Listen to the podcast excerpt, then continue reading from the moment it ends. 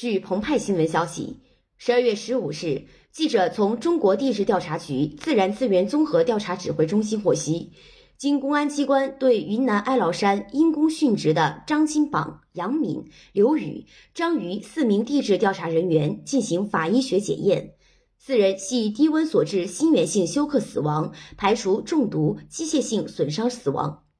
另据公安、地质、气象、环境、通信、林业、山地救援等领域专家联合现场勘查，认为四人殉职原因主要是长时间爬山导致体力消耗过大，事发区域出现瞬时大风、气温骤降等原因造成人体失温。二零二一年十一月十三日，四名地质调查人员进入云南省哀牢山腹地镇原县至清平县区域，执行国家年度森林资源调查专项任务，于十一月十四日十六时失联。失联事件发生后，中央领导同志高度重视，云南省委省政府会同有关部门全力组织搜救，共投入八千余人次，动用直升机十架次、无人机五十余架次。搜救队伍于十一月二十一日十八时三十三分和二十二日八时三十二分发现四人已无生命体征，不幸因公殉职。二十三日二十二时左右，历经三十八小时，遗体被转运下山。十一月二十四日至十二月五日，完成了法医学检验和联合现场勘查。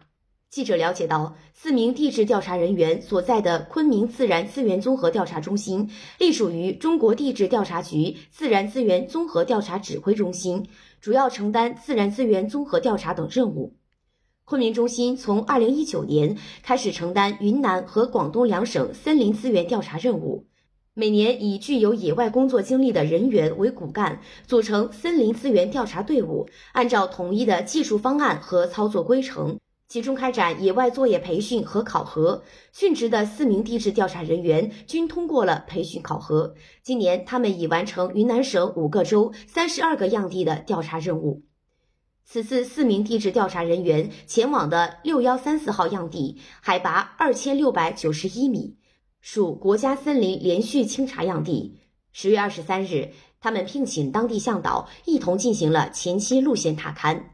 十月十三日，他们在聘请向导未果的情况下，为尽快完成任务，根据作业需要，携带了 RTK 平板电脑、森林罗盘、工兵铲、砍刀、蛇药、防熊喷雾、皮尺、充电宝等二十余种调查作业装备及食品上山开展工作。殉职时，身边遗留的作业装备齐全，背包里尚有食物，配发的卫星电话遗留在车上，未随身携带。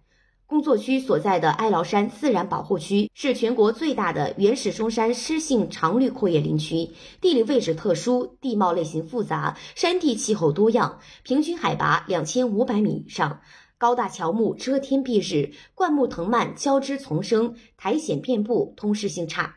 四名地质调查人员殉职的位置山形陡峭，沟壑纵横，行进异常艰难。从联合现场勘查结果看，事发区域湿度极大，温度变化快，小气候特征明显，极易出现局部暴雨、瞬时大风、气温骤降等恶劣天气，导致原始森林中长时间大雾弥漫，能见度极低，给方向判别造成巨大困难。仅向因公殉职的张金榜、杨敏、刘宇、张瑜四名地质调查人员致以崇高的敬意，愿逝者安息。感谢收听《羊城晚报广东头条》，我是主播姜丽。